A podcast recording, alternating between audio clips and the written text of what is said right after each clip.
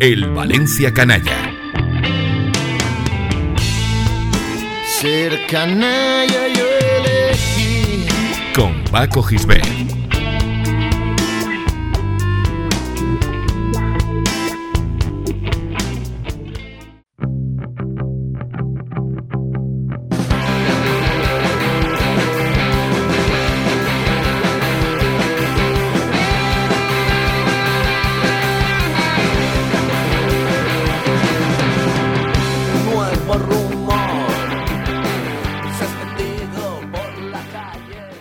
En enero de 1976, José Ramos Costa accedió a la presidencia del Valencia, después de ser el único candidato tras la renuncia de Francisco Roscasares, tres meses y medio antes.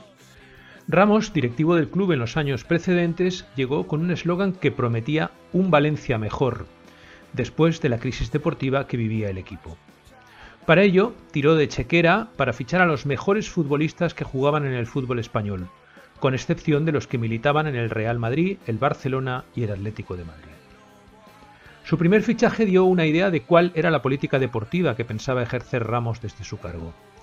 Rompió todos los récords de traspasos en el fútbol español al pagar 60 millones de pesetas por Carlos Martínez Diarte, un delantero paraguayo de 23 años que jugaba en el Real Zaragoza. Diarte era un delantero alto, de gran envergadura y potencia física, que había llegado al club maño casi tres años antes para integrar una delantera conocida como los Zaraguayos, ya que, además de él, la integraban Ocampos y Arrúa, dos futbolistas de su misma nacionalidad. En la entidad aragonesa, Diarte se destapó como un delantero muy completo, con un buen remate de cabeza y un fino olfato goleador. La negociación para fichar a Diarte fue larga, porque el Zaragoza se resistió a dejar marchar al jugador. Pero cuando el Valencia alcanzó en su puja los 60 millones, cesó en su empeño y aceptó el traspaso. Una de las razones por las que el conjunto zaragocista accedió a la venta era la vida personal del jugador. Diarte tenía fama de noctámbulo en la capital aragonesa y arrastraba una demanda por estupro que estaba todavía en los juzgados. Para los que no son duchos en el lenguaje judicial, el estupro es un delito que comete quien mantiene relaciones sexuales con una menor valiéndose de su superioridad moral y física, aunque haya consentimiento por parte de ella. En mayo de 1976, casi al mismo tiempo que se hacía oficial el traspaso del futbolista al Valencia, la Audiencia Provincial de Zaragoza condenó al jugador a tres meses de arresto y el pago de medio millón de pesetas a la menor, así como la obligación de mantener al hijo fruto de aquella relación ilegal. Un indulto general decretado por el gobierno tras la muerte de Franco lo libró de pasar por la cárcel, aunque no de sus obligaciones económicas. A Carlos Diarte lo llamaban el lobo por su voracidad en las áreas contrarias. Su llegada a Valencia causó una enorme expectación, mucho más, por ejemplo, que la de Kempes, fichado de Rosario Central por menos de la mitad de lo que había costado el paraguayo tres meses más tarde. El Lobo respondió a la atención mediática y popular con un arranque de temporada prodigioso. En las siete primeras jornadas del campeonato anotó 11 goles, una cifra formidable en unos tiempos en los que el trofeo Pichichi se conseguía con menos de 20 tantos.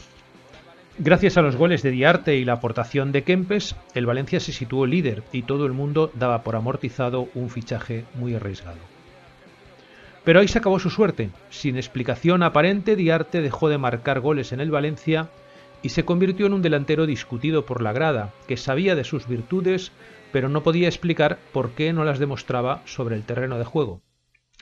Los habituales de la discoteca Sami, situada en el barrio antiguo de la ciudad, sí que podían encontrar una explicación a su bajo rendimiento.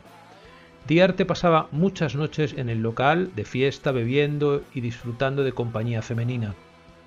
Aunque algunos de sus compañeros los secundaban en estas escapadas nocturnas, a ninguno de ellos le afectó tanto en su rendimiento como al lobo. Hasta la jornada 31 de aquella liga, Diarte solo marcó seis goles más con la camiseta valencianista.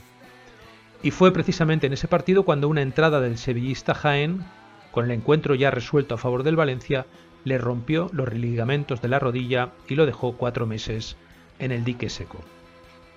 Nunca volvió a ser el mismo. Aquella temporada en la que rindió de más a menos fue la más gloriosa para el Lobo, tanto en el plano profesional como en el personal. Por aquel entonces Diarte era una estrella a nivel nacional. que incluso había iniciado una, una, carrera como cantante melódico que tuvo su cenit en el programa de fin de año de 1976 que emitió Televisión Española y en el que el goleador valencianista actuó con esta canción.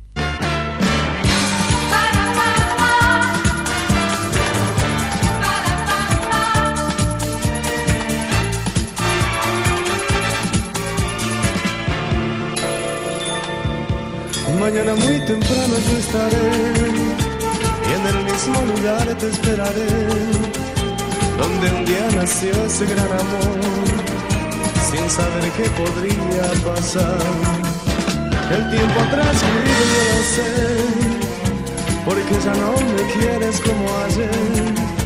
¿Acaso no te di todo mi ser y hoy me pagas así?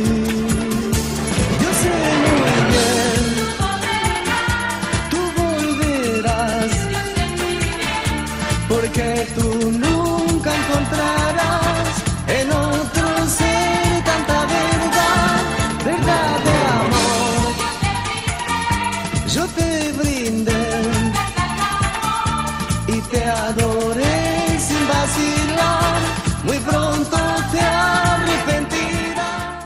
La canción se llamaba Pronto te arrepentirás y fue un presagio para la afición del Valencia.